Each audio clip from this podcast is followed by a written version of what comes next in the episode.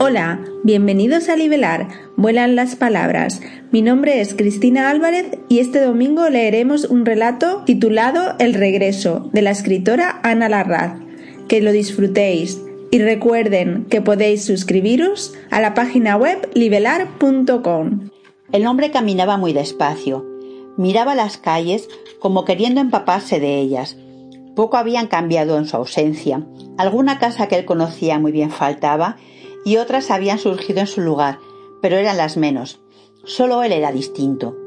Llevaba mucho, muchísimo tiempo fuera, pero algo le impulsó a volver. Ya no podía más. Todo su mundo se había ido desmoronando poco a poco, y recurrió al único lugar que sabía no le fallaría. Estaba seguro de que únicamente allí recuperaría las fuerzas. Esa tierra seca y ese aire gélido eran lo que necesitaba para volver a renacer. Notó que algunas cabezas se movían arriba y abajo a modo de saludo a su paso. No reconocía a los dueños de ella, pero se dio cuenta de que ellos sí sabían quién era él. Por mucho que hubiera cambiado, esa gente con la que se iba cruzando mientras subía la cuesta que le llevaba a la plaza no tenía ninguna duda sobre su identidad. Él no recordaba quiénes eran. Por su vida habían pasado miles y miles de caras y ya no era capaz de distinguir unas de otras. Solo había unos rostros y unos nombres que nunca olvidó, los de sus amigos de la infancia. ¿Qué habrá sido de ellos? se preguntó para sí mismo mientras miraba alrededor. Cuando se fue, lo hizo sin echar la vista atrás. Creyó que se iba a comer el mundo. Aquel pueblo se le había quedado pequeño y se marchó en busca de algo mejor.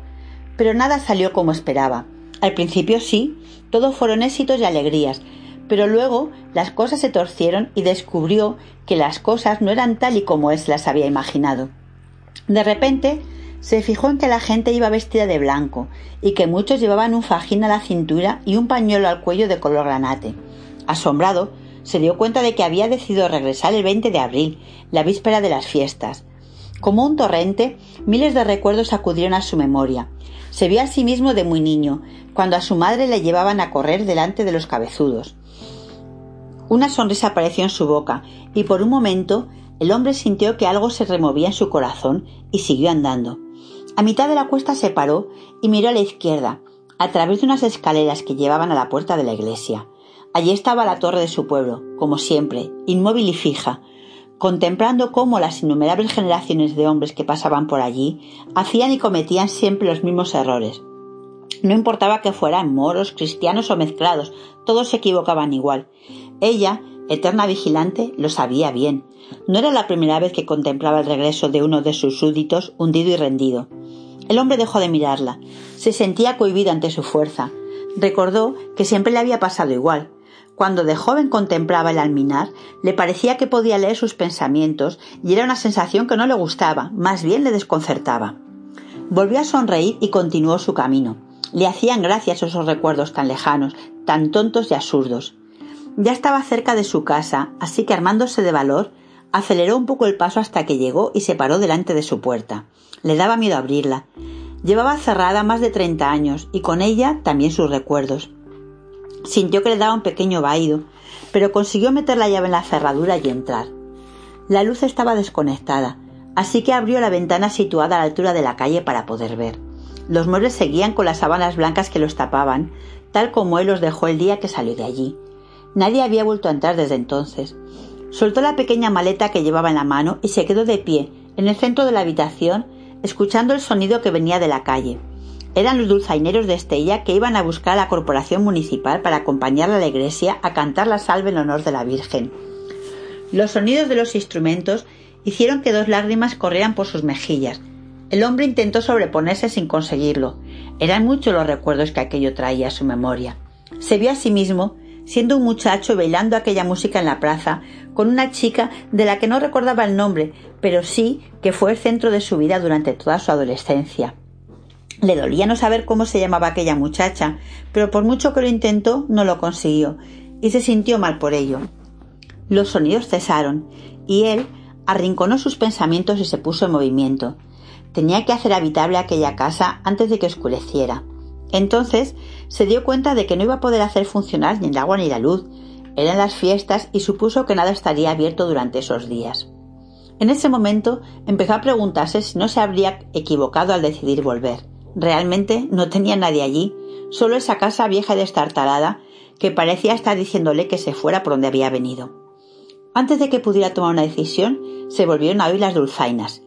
Ya se van las autoridades a la salve, pensó, mientras recordaba cómo su padre le gustaba ir con ellos hasta el templo.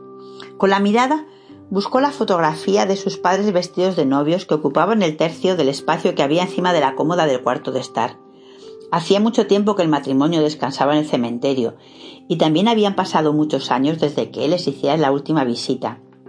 Se le ocurrió que tal vez, en lugar de quedarse allí, lo que debía hacer era acercarse al camposanto, rezar una oración por sus progenitores y marcharse de nuevo. No sabía muy bien qué era lo que había ido a buscar, pero empezaba a sentir que lo único que iba a encontrar eran recuerdos que nada iban a aportarle. De repente le pareció oír que alguien llamaba a su puerta. Se quedó quieto. Nadie sabía que estaba allí porque con nadie del pueblo había hablado desde que se fue. No hizo nada. Se quedó esperando hasta que de nuevo volvió a oír los golpes y una voz que le llamaba. Miguel, ¿estás ahí? Él, asombrado y sin saber muy bien qué pensar, abrió la puerta. Allí había dos hombres de una edad parecida a la suya que le miraban un poco cohibidos, pero con una gran sonrisa en la boca. ¿Cómo estás, hombre? le dijo uno de ellos al que parecía manejar la situación mientras le tendía la mano. ¿No nos conoces o qué? Hemos visto la ventana abierta y nos hemos imaginado que estabas de vuelta, añadió el otro antes de que Miguel pudiera responder. Cuando por fin pudo hacerlo, se había quedado de piedra al verlos, exclamó feliz de encontrárselos mientras estrechaba la mano. Juan, Pedro, sois vosotros. ¿Qué haces aquí? ¿Has venido para las fiestas? le preguntó Juan, que así se llamaba el primero que había hablado. Sí, sí, contestó Miguel por decir algo. Muy bien hecho. Venga, vente con nosotros, vamos a la salve, aún llegamos a tiempo, le animó Pedro. Miguel no se lo pensó ni un instante. Cogió la llave, cerró la puerta y salió detrás de los dos hombres, que casi sin dejarle hablar, empezaron a ponerle al día sobre todos los conocidos que tenían en común. Llegaron con el acto empezado, pero entre empujones y codazos los tres amigos consiguieron pasar hasta dentro de la iglesia. Juan y Pedro entonaron junto con el resto de sus paisanos el himno a su Virgen, y Miguel también. No se le había olvidado ni una sola de las palabras que lo componían. Emocionado, miró a sus amigos, a la gente que llenaba la iglesia, a la Virgen que estaba donde lo había estado siempre, en su capilla, y pensó que no se había equivocado en su lección. Ese era su sitio. Allí estaban sus raíces y su gente. Había vuelto al hogar, estaba en casa. Y esto ha sido todo por hoy. Recuerda que pueden enviar sus textos o audios a podcast.libelar.com. El próximo domingo nos encontraremos en un nuevo episodio de Liberar. Vuelan las palabras.